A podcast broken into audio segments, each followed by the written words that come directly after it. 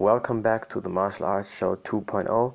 I'm your host Khalid, and I talk about um, alcohol and sport, how alcohol can influence sport. And as we all know, alcohol is definitely not a good thing. Of course, you can use it for medicine. I mean, real medicine uh, and pretty much every medicine they have some alcohol, but that's alcohol you can't drink. We talk about drinking alcohol for people for fun, for parties and everything. And as as we all know, alcohol has no benefits.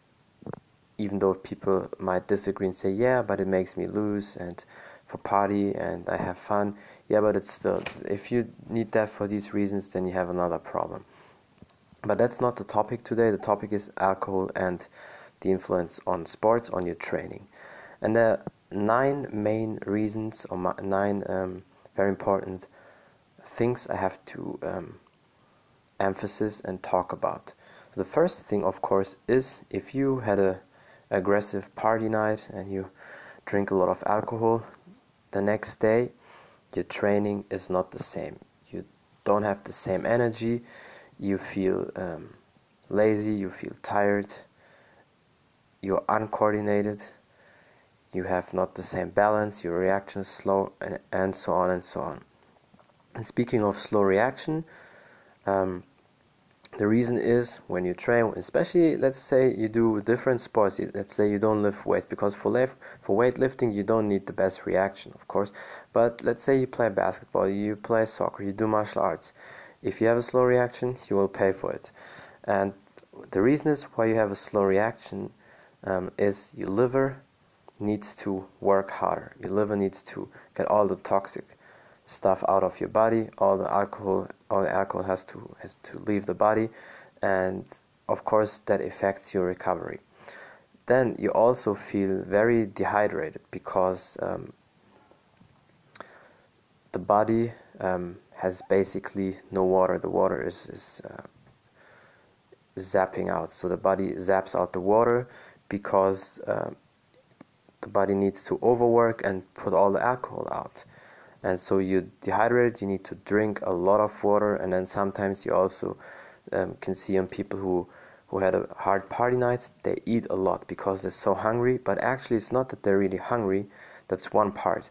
But it's it's the lack of minerals because the body loses a lot of minerals and then the body wants to compensate it. And by thinking okay i need something in my system and then people tend to eat a lot, but it doesn't really help because they lost a lot of water and minerals. So that's why they are they are very very dehydrated. So it's very important to drink a lot of water if you had a bad night with a lot of alcohol.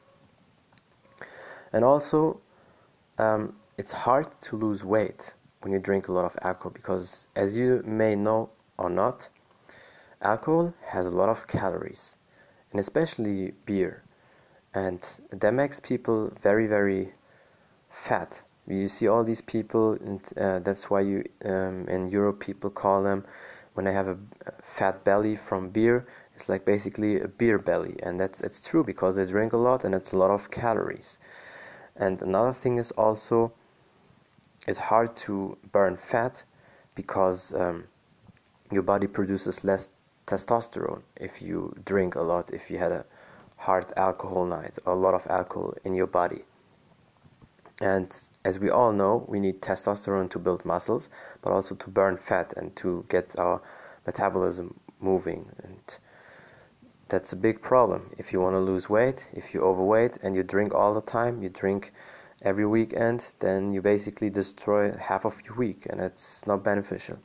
And also, speaking of testosterone, as I said, um, it's hard to build muscles because, again, it's um, a lot of work for your liver to uh, get all the toxic stuff out of your system.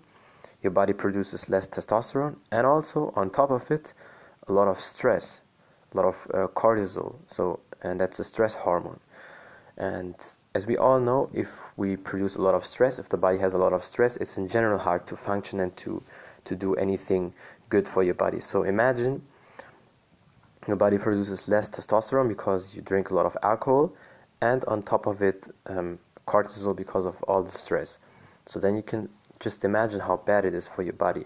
And if you have three nights of uh, three days where you drink in the week, it's basically you destroyed your week. Then maybe you have one good day where you train, where you clean, whatever, because it always takes one day longer at least to recover.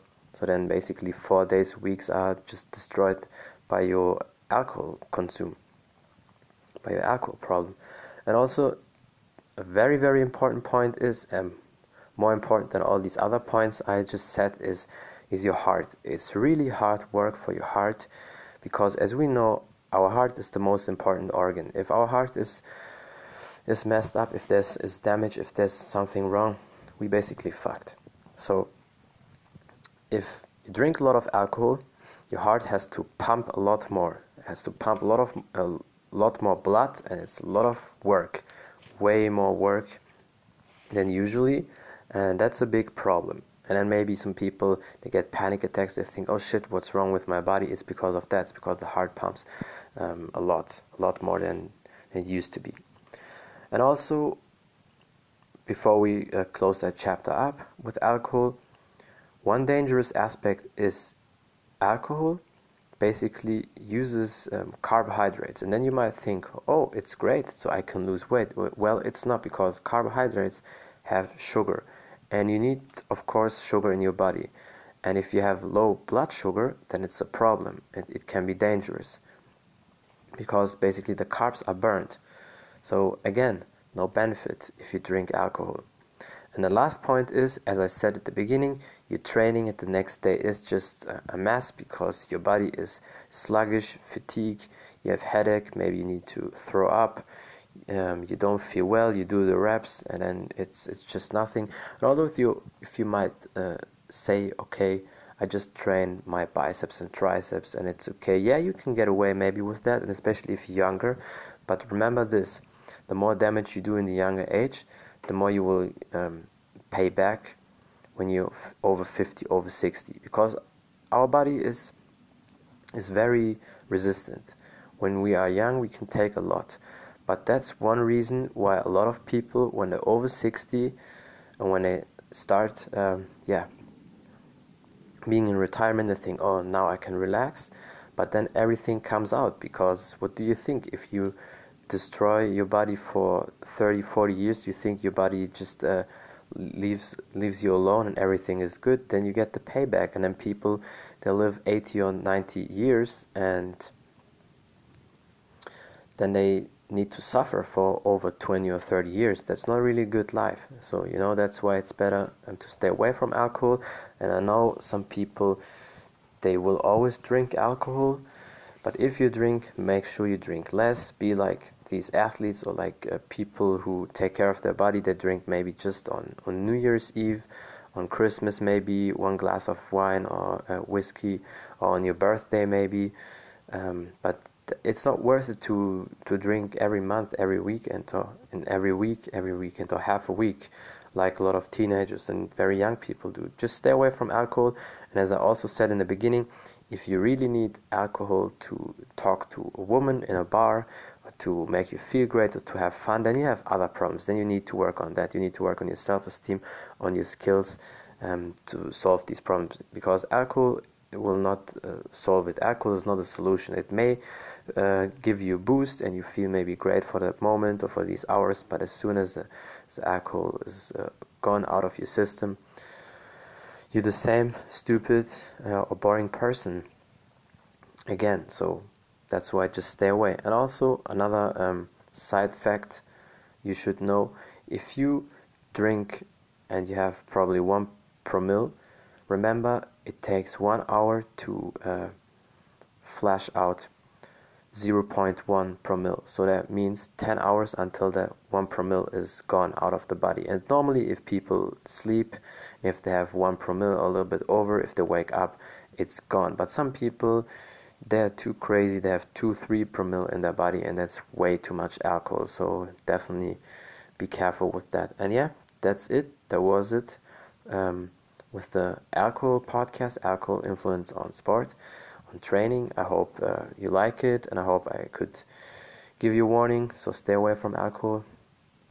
yeah, message me on Instagram. You can find me at Taekwondo Artist. Just uh, text me, send me a voice message here on Anchor if you want. My podcast is available on all plat- uh, podcast platforms as always, as you know, Google Podcast, Overcast, iTunes, Anchor, whatever. And that's it from the Martial Arts Show 2.0. I'm your host Khalid, and until next time, bye everybody.